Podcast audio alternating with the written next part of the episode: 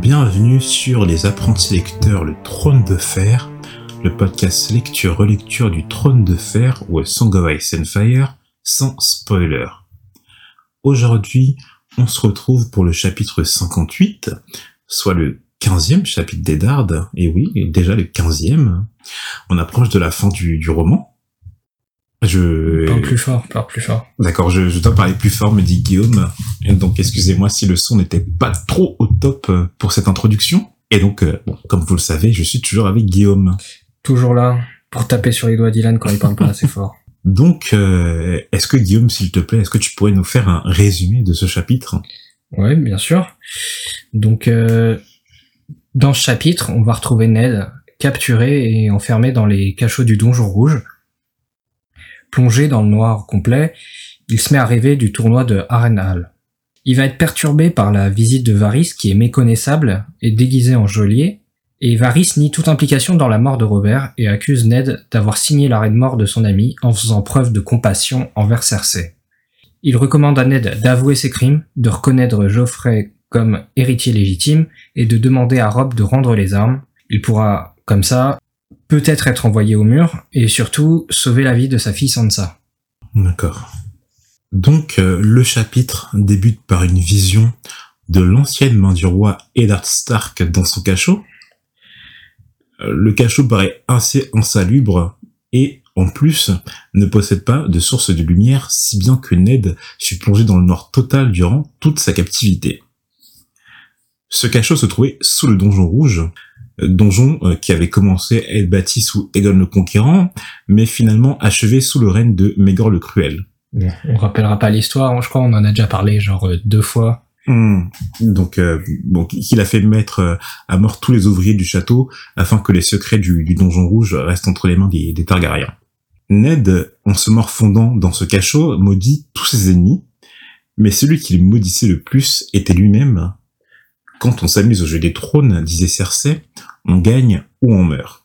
En même temps, bah oui, c'est un peu, on va parler, on va en parler un peu plus tard dans le chapitre, hein, lorsque Varys euh, va l'évoquer, mais c'est vrai que euh, Ned a sa part de responsabilité dans le fait qu'il soit enfermé. T'es d'accord, Guillaume? Bah oui, il a joué au con euh, en se, enfin, franchement, il, il a fait des, des, des choix techniques absolument, des choix techniques absolument discutables de avouer, euh, enfin, aller voir Cersei, euh, s'en remettre à Littlefinger, enfin. Hmm. Bon, on va, on va dire tout ça un peu plus tard. Ned ne faisait que dormir, sa jambe étant toujours souffrante et n'ayant aucune notion du jour et de la nuit dans ce donjon enfermé. Il se réveillait, somnolait, puis se rendormait, ainsi que son enfant.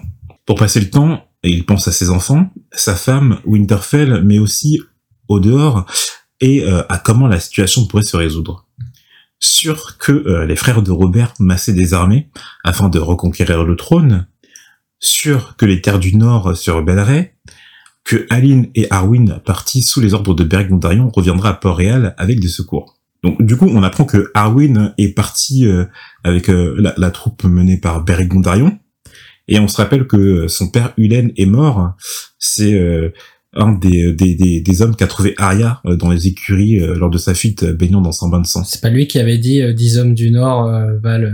Enfin, un homme du Nord vaut dix... Non, je crois que c'est Desmond. C'est Desmond qui a dit ça? Je pense que c'est Desmond. Parce que dans la série, c'est Jory Cassel qui dit ça, mais je suis pratiquement sûr que c'est Desmond qui le dit dans, dans les livres. donc du coup, bon, oui.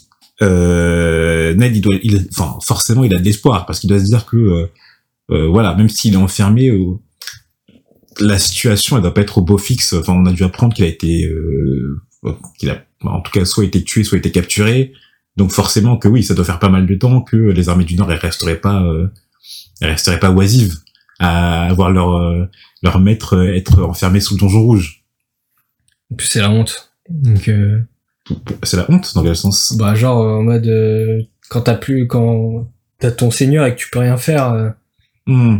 qui est capturé, tu peux rien faire Ouais. Mais je pense qu'il se raccroche, on voit qu'il se raccroche quand même à ça, tu vois, à se dire que ces hommes vont venir le secourir, et que même si c'est pas ces hommes, oui, t'as les frères de Robert euh, qui doivent se dire que bon Cersei a pris la, la couronne illégitimement, et euh, parce qu'on sait que Stannis doit être au courant que les les les, enfin, les enfants de Robert n'étaient pas ses enfants, du coup.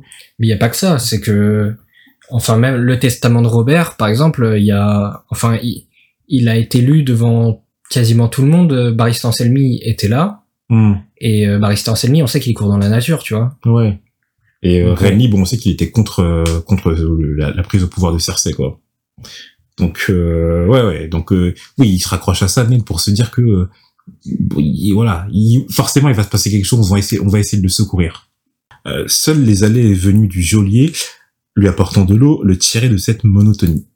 Mais jamais de nourriture, si bien que Ned en fut tenu à se demander si Cersei n'essayait pas de le faire mourir de faim. Ned essayait de se rassurer que Cersei ne pouvait pas le tuer, car sa femme Kathleen retenait encore Tyrion Lannister en otage.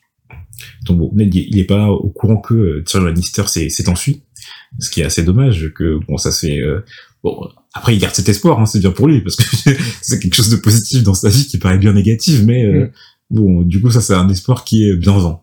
Mais en tout cas bon c'est pas tellement pour ça que Cersei elle essaierait pas de le tuer. Ouais, Euh, clairement. euh. Si c'était Jamie, ok. Si c'était Tyrion, je pense que euh, Ouais. tant mieux. S'il se fait exécuter, euh, tant mieux.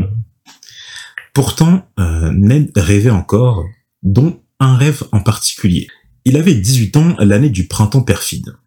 Alors, juste pour nos éditeurs, euh, c'est écrit printemps perfide dans le texte, mais plus tard, je crois, ou en tout cas, euh, la, et en tout cas la référence qu'il cite de, de la garde de nuit s'y réfère comme euh, l'année du printemps trompeur.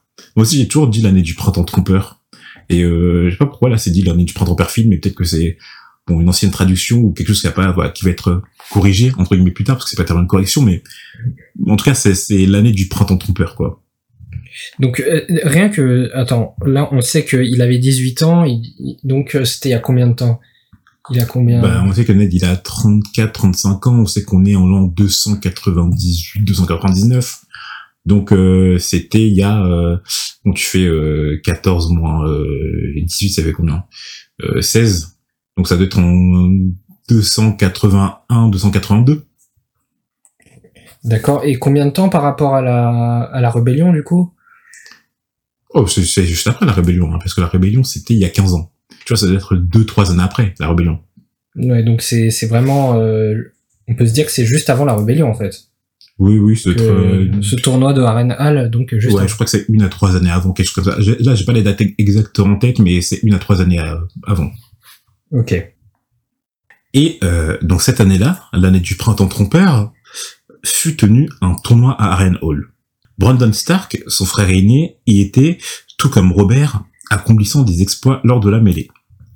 Jamie Lannister s'y tenait aussi, et c'est d'ailleurs à cette occasion qu'il jura fidélité à Aerys le Fou pour entrer dans la garde royale. Rhaegar Targaryen était aussi présent, et il y arborait sa fameuse armure, la même armure qu'il portait le jour de sa mort, une armure noire où il scintillait un dragon tricéphale en rubis. Il s'illustra d'ailleurs lors des joutes qu'il remporta. Au moment de sa victoire, tous les sourires s'étaient tus, car Rhaegar Targaryen, le vainqueur, la couronne de beauté à la main, qu'il devait remettre suite à sa victoire, dépassa sa femme, Elia Martell, et déposa la couronne sur Lyanna Stark. Une couronne de rose d'hiver bleu pâle. Et, sur cette vision, Ned entend encore Lyanna chuchoter « Promets-moi, Ned » sur son lit sanglant. Et euh, d'après le chapitre, et donc Ned, Lyanna était sur ce lit sanglant pour, je cite, avoir aimé le parfum des roses d'hiver. Donc plusieurs choses à dire par rapport à ça. Euh, donc euh, oui, il y a 18 ans se tenait euh, voilà, le tournoi de Harrenhal lors de euh, l'année du printemps trompeur. Ça c'est acté. Donc on voit qu'il y, y a plusieurs grands et grands grands grands événements durant ce tournoi. Donc euh, l'entrée de, de Jamie dans la garde royale, l'entrée du régicide. Donc forcément c'est là où il a il a euh, il a juré fidélité, euh, il a il a fait ses vœux qu'il allait trahir quelques peu, de temps après. Euh, de quelle façon de les trahir On voit qu'il y a eu euh, voilà cette euh, y a qu'il y a eu cette joute au Rhaegar Targaryen et euh, événement important. Donc je viens de le dire, hein, mais euh, donc euh, Rhaegar euh, qui euh, n'a pas déposé la, la couronne de fleurs, qui normalement devait déposer à sa femme, forcément. hein. Ouais. C'est elle, enfin c'est elle la, la reine de beauté de Rhaegar, et euh, qui la déposa sur le, le giron de, de Lyanna Stark. Euh, alors plusieurs choses. Bon, avant, avant si tu, tu veux commencer, Guillaume, pour dire euh, est-ce que tu bah, penses déjà, euh, enfin ça, ça vient pas, je dirais pas confirmer, mais ça vient quand même euh, appuyer euh, la théorie comme quoi euh, Liana et Rhaegar, c'était pas a priori pas une, une, une histoire de kidnapping et de viol quoi. Euh, quand on dit euh, Liana était sur ce lit sanglant euh, pour avoir aimé le, le, le parfum des roses d'hiver, euh, c'est une façon détournée de dire que pour avoir aimé Rhaegar quelque part. Enfin, Ouais, ouais, bien sûr. Bien sûr, bien sûr, oui. Et là, ça, ça confirme que, euh, bon, d'après le chapitre, on voit que Rhaegar avait une certaine attirance pour Lyanna. Enfin, on sait pas trop pour, tu vois, bon, s'il a déposé le, le- le- la couronne euh, de rose d'hiver, c'est qu'il avait, voilà, quoi, il l'aimait bien, il avait une certaine attirance, je sais, on sait pas trop. Oui, genre il avait aucune raison euh, à part euh, Voilà. Et que Lyanna, euh, on, qu'on ait dit pour avoir aimé le parfum de rose d'hiver, c'est qu'il y avait une certaine réciprocité alors. Mais, euh, du coup, oui, ça, ça appuie. euh. Ouais. Et ça, euh, comment dire, ça étirerait un peu le- la théorie, disons que, enfin, c'est pas une théorie, le fait que euh, Rhaegar les, viol- les. Quoique c'est possible aussi, hein. Mm. Mais on sait que Lyanna, en tout cas par Ned, on sait que Lyanna ressentait une certaine attirance euh, pour pour Rhaegar. Mm. Donc euh, on s'est déjà dit que justement le le, le fait que euh, euh, par toute toute cette histoire autour de la tour de la joie, on s'était dit avec Guillaume et voilà que euh, ça pourrait être le fait que euh, bon, Lyanna et Rhaegar euh, en fait le, le lit sanglant ça représenterait en fait euh, Lyanna en couche. Et euh, que en fait euh, c'est justement Lyanna serait la mère de John et qu'elle aurait enfin, en fait que voilà qu'elle aurait accouché euh, que le lit sanglant ça représente son enfant euh, son, son accouchement. Et que du coup la promesse euh, que euh, Ned a fait à Lyanna ce serait de protéger John peut-être quelque chose comme ça mais euh, du coup aussi euh, on note aussi le, le, le terme tous les sourires s'étaient tus euh, je crois que c'est ça qui est dit hein. Ouais. Donc, euh, je pense que ça n'a pas dû plaire à beaucoup de monde euh, cet acte, parce que si on regarde bien, euh, la femme de Rhaegar, Elia Martel, était présente, donc euh, forcément, C'est un peu humiliant déjà. oui, je pense que ça doit être humiliant. Euh, je pense que si euh, il y avait des gens de Dorne qui étaient présents euh, à, à ce tournoi, ça n'a pas dû leur plaire non plus. Vu qu'on sait que Elia, c'est quand même euh, la, la petite sœur euh, du prince actuel de Dorne, hein, euh, Doran. Doran Martel. Donc euh, bon, les, les gens de Dorne- les- on sait que les gens de Dorne, et je crois que c'est encore dit dans ce chapitre, ils ruminent encore bon la mort d'Elia Martel, mais du coup, s'ils ruminent encore, c'est-à-dire que Elia Martel, il tenait à elle, et donc cette humiliation n'a pas dû leur plaire. Ouais, bah, genre Doran, euh, genre comment ça? Il donne, il donne la couronne euh, pas à ma sœur, genre Mm. euh, ma sœur c'est ta pute ou c'est ça. Et, euh, et je crois que ça se trouve, ça, ça se trouve à ce moment-là, c'était même euh, la, déjà la mère de ses enfants. Hein. Vu Oui. que, euh, bon, on sait qu'ils avaient deux enfants euh, lors de la prise de euh, on a dit un trois ans plus tard, donc euh, Rhaegon et Rhaenys. Euh, Rhaenys et Aegon, ouais. Donc euh, peut-être certains du admet, donc euh, c'est- c'est-à-dire qu'il dépasse pas juste sa femme, il dépasse aussi la mère de ses enfants. Euh, ça a pas dû plaire aussi à... Et en fait, c'est quelque chose qui a pas dû plaire aussi à Ned, par exemple. Parce que euh, c'est... Euh... Je sais, c'est un homme marié, regarde, et il a pas du tout à courtiser une femme... euh, Enfin, Lyanna, à cette époque-là, n'était pas mariée, quoi. Ouais. Donc il a pas du tout à la courtiser. Parce que c'est c'est insultant, en fait. C'est-à-dire que euh, je la prends comme je veux, et puis euh, même si je suis marié, voilà, quoi. C'est un peu comme si je la prenais comme ma maîtresse. Mm. Donc ça a pas dû plaire au Stark, ça a pas dû plaire à Robert. Mais ça a plu à Lyanna. ouais. Ça, ça a dû plaire à Yana, vu qu'on sait qu'elle a aimé ce parfum. Donc Robert, pareil, il a dû... Bon, euh, Robert, il a pas dû kiffer du tout. Ouais. Et euh... ouais, après on sait, on sait pas trop, mais on sait pas trop comment les autres ont réagi. Mais déjà les ouais les Stark, les Martel et Robert, ça a pas dû leur plaire. Mais quand on dit tous les soirs c'était tu, c'est-à-dire que il y a même une stupéfaction dans l'assemblée sûrement. Oui, oui, je pense que c'est surtout le, le, le, le silence du what the fuck, tu vois. Hmm, En mode what. ouais. Et euh, est-ce que ça nous en dit un peu plus ou pas sur la, la personnalité de Rhaegar dans, dans un sens ou dans euh, en tout cas, euh, il s'en bat les couilles de ce qu'on pense de lui, hein, visiblement. Voilà. Donc est-ce que ça veut dire soit est-ce que c'était un un quoi? Parce que quand Ned pense à Rhaegar, on l'a dit dans ce chapitre, euh, à un moment euh, Ned il s'était demandé si Rhaegar allait dans des bordels et il s'est dit que non. C'était pas euh, c'était pas le genre de, de type à aller dans des dans des bordels. Mais il a quand même effectué ce geste et c'est pas mais- anodin. Non, c'est pas anodin, mais pour moi, ça a aucun rapport, tu vois. Enfin, Non, bah, alors, ça, c'est- ça veut dire que est-ce que Rhaegar il serait un coureur de jupons? Est-ce qu'il aurait l'habitude de moi, faire c'est pas ça une question de coureur de jupons, c'est qu'il devait sentir quelque chose de vraiment particulier pour Liana, tu vois, et pas autre chose, je sais pas. Ouais, non, c'est ça. Mais un truc aussi fort au point de d'insulter sa femme en public, c'est fort quand même. Hein. Ouais. Parce que c'est vraiment une insulte, ça a été une vraie insulte publique. Hein. Mais ce qui est marrant, c'est que moi j'imagine euh, le Robert actuel capable de faire ça, tu vois, dépasser Cersei et mettre à une Mais meuf voilà. et, et poser sa fleur à une meuf bonne. C'est pour ça qu'en en fait, je, te demande la question, est-ce que Régard sera un coureur de jupons? Mais Mm. Ned, dans un sens, en disant que Robert, Régard n'était pas le genre d'aller dans les bordels, nous dit que non. Non, c'est. Moi, j'y verrais plus quelque chose de beaucoup plus sincère que ça, tu vois. euh, De poser ces fleurs-là. euh, Pas juste pour faire Hmm. tes belles, tes belles, tu me plais, tu vois. Ouais. Donc du coup, peut-être que le, le mariage entre Régard et Elia serait pas au beau fixe. Peut-être qu'il aurait...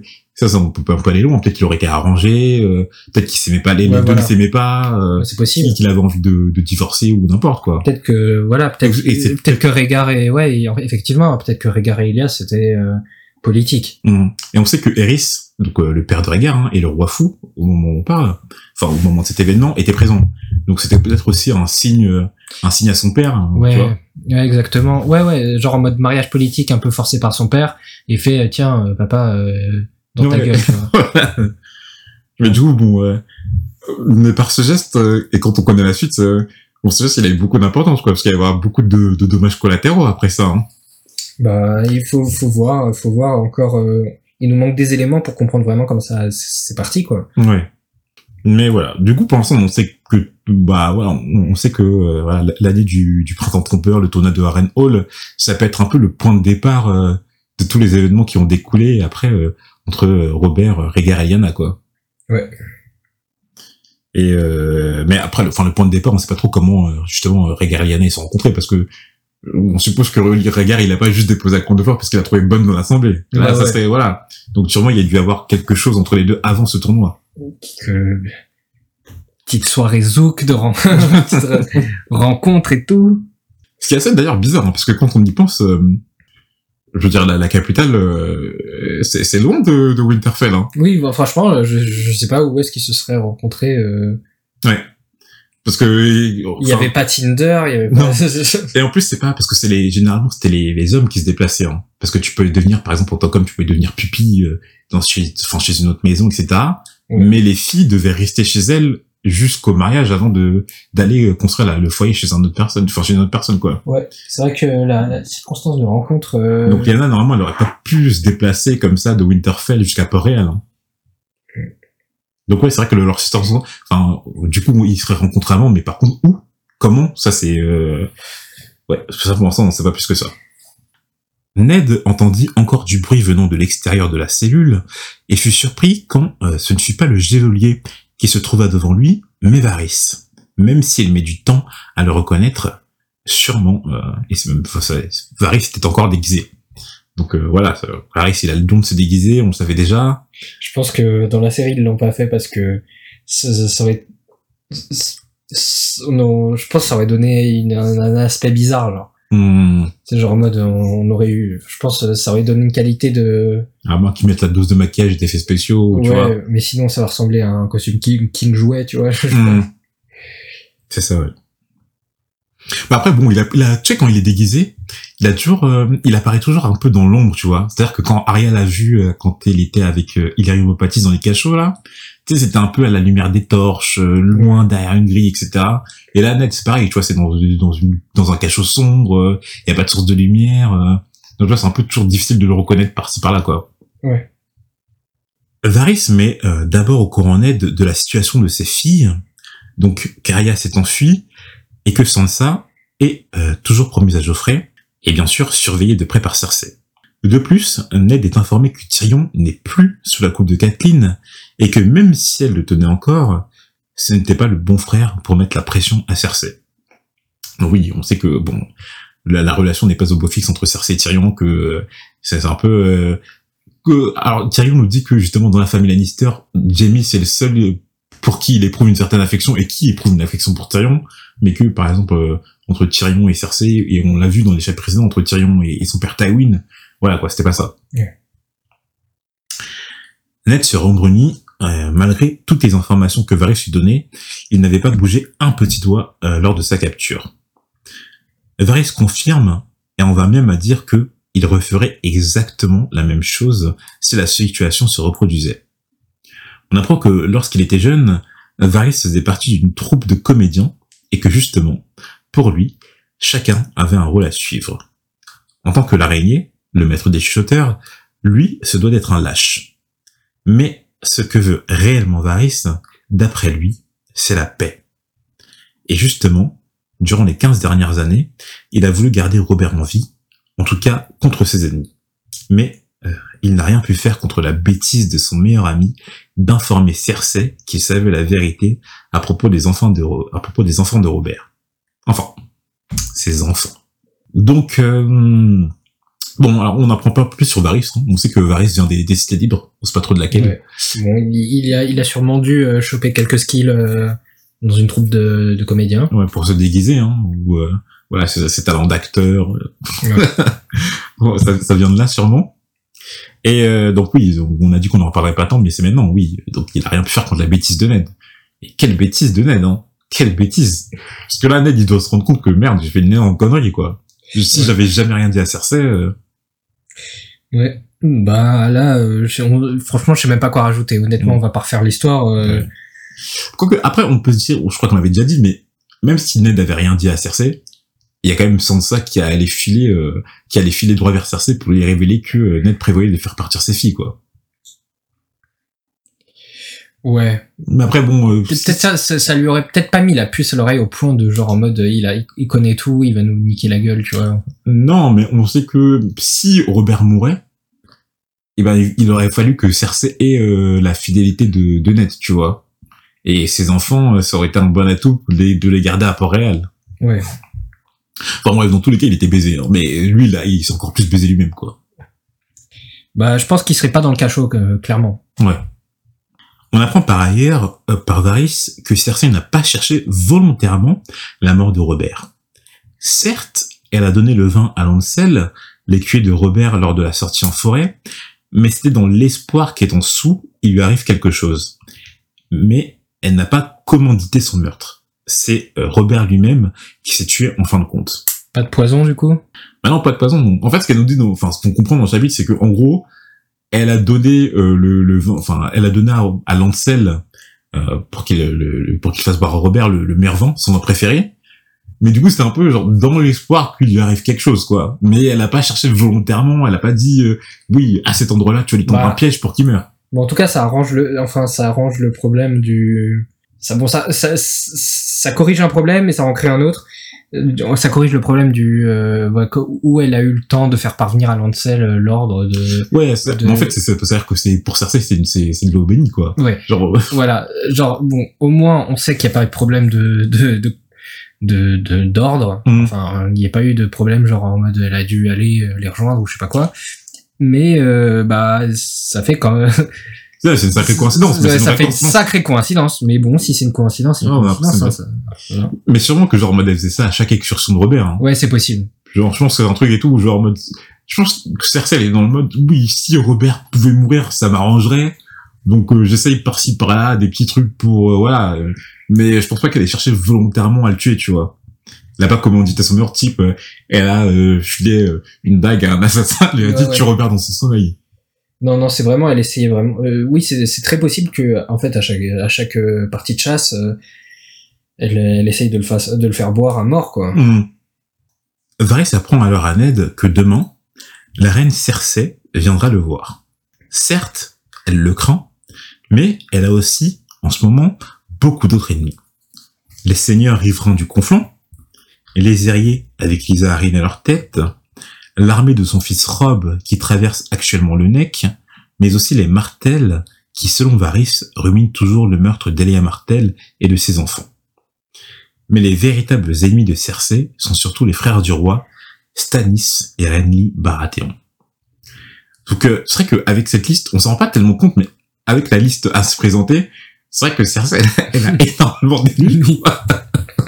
non, mais vrai de vrai, parce que Ouais. on sait- ouais, les- le confond et les Stark, ils sont liés. Bon, là, ils sont en guerre, on sait à peu près ce qui se passe, mais voilà, c'est des ennemis euh, bien en place qui, qui sont avec une armée, euh, qui sont partis en guerre, donc voilà, c'est des ennemis concrets. Stannis et Renly Baratheon, c'est pas, enfin, c'est pas non plus à négliger, parce que on ne sait pas trop ce qu'ils préparent.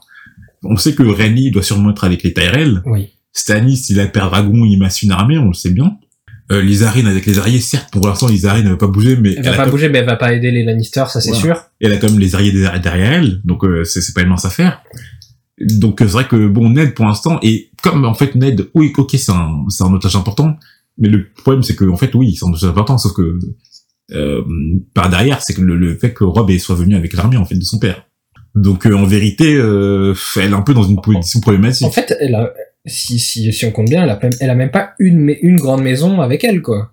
ah oui euh, elle a la Lannister c'est déjà beau ouais euh, non je crois pas et oui T'as raison, hein, elle, elle est toute seule. Les Lannister sont seuls pour l'instant. Et donc du coup, on apprend que les Martels euh, rumineraient toujours euh, le, le meurtre d'Elia Martel et de ses enfants. Mm. Donc du coup, bon, on l'a déjà dit dans le chapitre 1, Elia Martel c'était la femme de Rhaegar, ils On avaient ne deux sait pas s'ils vont rentrer en piste, mais euh, Ouais. en tout cas, Et ils avec vont- qui surtout? Parce que bon, ça serait tout seul, mais pourquoi il rentrerait en selle tout seul, tu vois Mm. Donc on le rappelle, hein, on sait que c'est Grigor Clegane euh, qui aurait violé Elia Martel, qui aurait euh, écraser la tête euh, des enfants contre le mur, alors dans Dagon, guns. juste Dagon, euh, contre un mur et que c'est euh, et, et Ré- enfin Rhaenys, on sait pas comment elle a été tuée, mais on sait juste que Aegon a- sa tête a été fracassée contre un mur et que justement c'est Tywin qui aurait présenté le cadavre des enfants à Robert quoi. Donc euh, oui, ce serait pour ça que les Martels on, on, on voudrait au Lannister. Mais bon, après euh, c'est un peu compliqué parce que Varys il nous dit ça, sauf que bon les Martels ça fait quand même 15 ans que euh, Elia et ses enfants sont morts et euh, ils ont toujours pas bougé leur, leur enfin ils ont pas bougé le droit de- enfin leur, leur petit doigt quoi. Donc pourquoi ils bougeraient maintenant? Parce que c'est vrai parce qu'ils ils sentiraient que les Lannister sont en position de faiblesse. euh, Je pense qu'ils ont peut-être pas voulu s'opposer à Robert, quoi. Mais dans quel sens? Bah, genre, euh, ils ont pas voulu rentrer en guerre contre Robert, parce que pour se venger du meurtre d'Elia Martel. Ah, et du coup, vu que les Lannister maintenant seraient seuls, ça serait... En fait, comme la- la- leur vengeance serait juste portée sur les Lannister, ce serait Ouais. maintenant qu'ils agiraient. Et ils voudraient pas agir contre les Baratheons parce qu'ils ont rien à faire dans l'histoire. Pour l'instant, en, en tout cas, on sait même pas s'ils veulent rentrer en guerre. On sait juste que voilà, ils, Bah, ils ruminent, ouais. Ils ils ruminent. ruminent. Après, on sait pas ce que ça veut dire exactement ruminer. Euh, Hmm. si, si- voilà, tu vois. C'est vrai.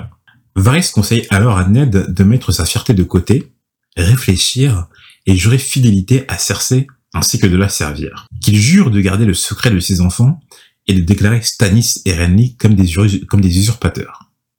Ainsi, elle lui permettrait sûrement de prendre le noir et d'aller rejoindre son fils John à la garde de nuit.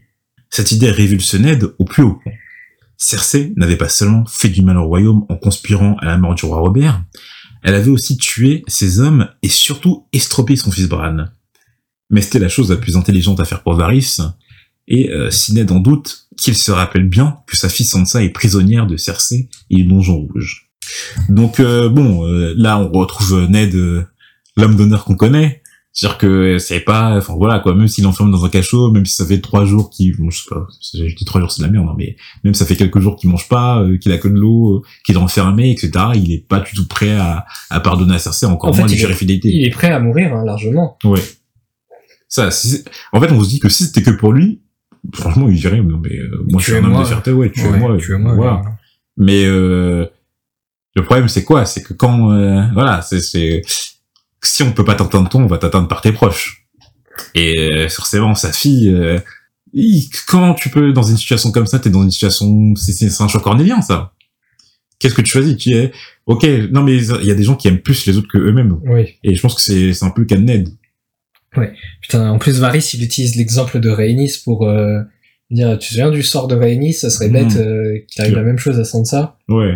Et il parle de son chat qu'elle avait nommé Balérion. Bah, son chat noir, ouais, qui s'appelle Balérion. Ouais, euh, moi, je me suis dit, si ça se trouve, c'est le, c'est le vieux chat euh, que voulait choper Arya, tu vois. Le Matou Borgne. Ouais, ça se trouve, Mhm. c'est lui, hein. On sait je, je sais pas c'est quoi la durée de vie des chats. Ça faudrait que, je sais pas si les chats peuvent vivre jusqu'à, tu vois. Euh, Mais ça se trouve c'est lui, hein, parce que on sait que c'est le, le chat pour Ariel, il était noir.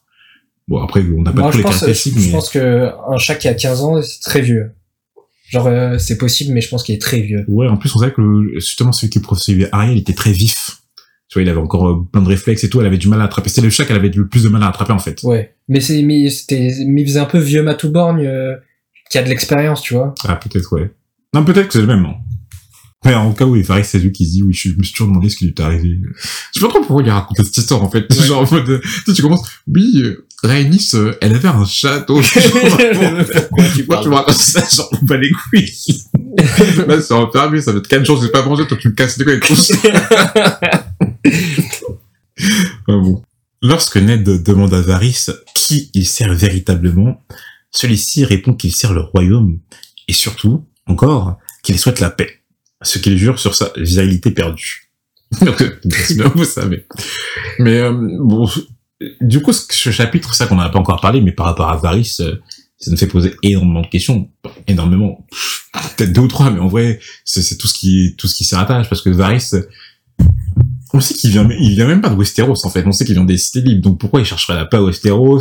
Comment il cherche la paix? Parce qu'on sait qu'il, justement, en fait, quand il dit qu'il a cherché à préserver Robert durant ces 15 dernières années, on sait que c'était pour euh, attendre que Daenerys euh, et Viserys grandissent, parce que bon, Viserys maintenant est mort, mais je vois que les Targaryens grandissent pour qu'ils acquièrent une certaine, je sais pas, euh, voilà, une certaine puissance, voilà, une certaine armée, n'importe quoi, quoi.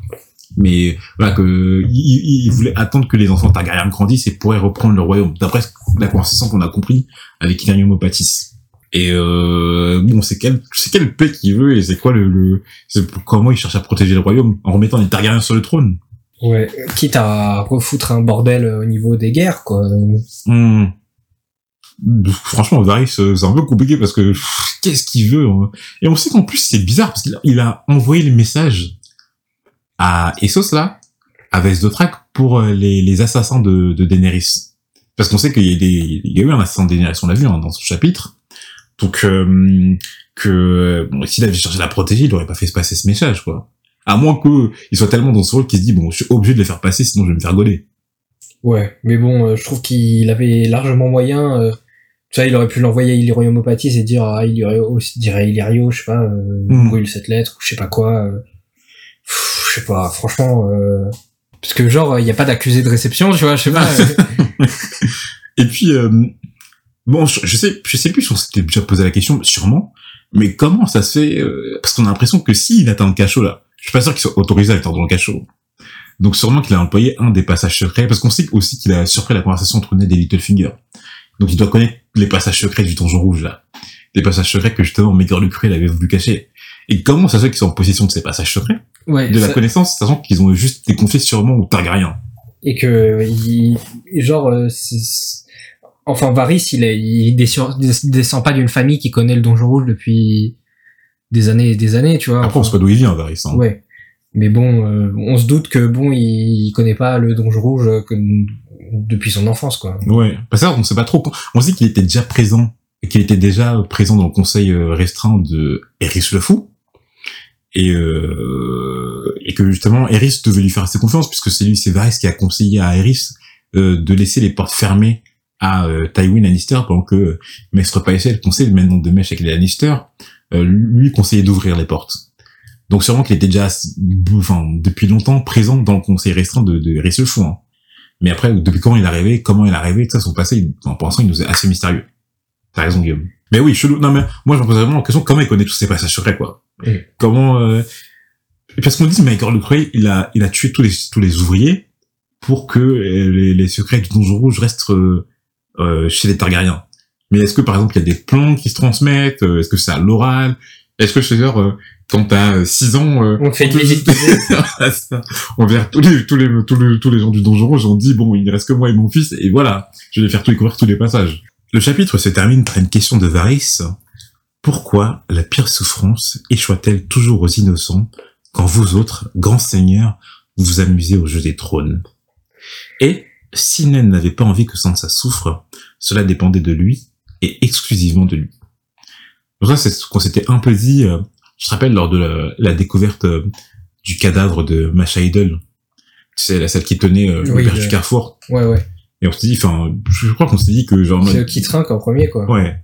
C'est on leur prend leurs ressources, c'est leurs terres qui sont euh, dévastées. Voilà, même les villageois qui sont venus, euh, euh peindre leur cause et tout à Ned. Ouais, parce qu'en fait, c'est pas, les, c'est vrai que les, quand il y a des guerres entre deux grandes maisons, bah, euh, c'est pas directement les terres des, des ouais, c'est pas leur forteresse, ouais. C'est pas leur forteresse et tout, les, les, terres nobles qui sont attaquées, c'est ce qu'il y a entre les deux. Hmm. Et souvent, c'est des, des petits paysans, des petits trucs.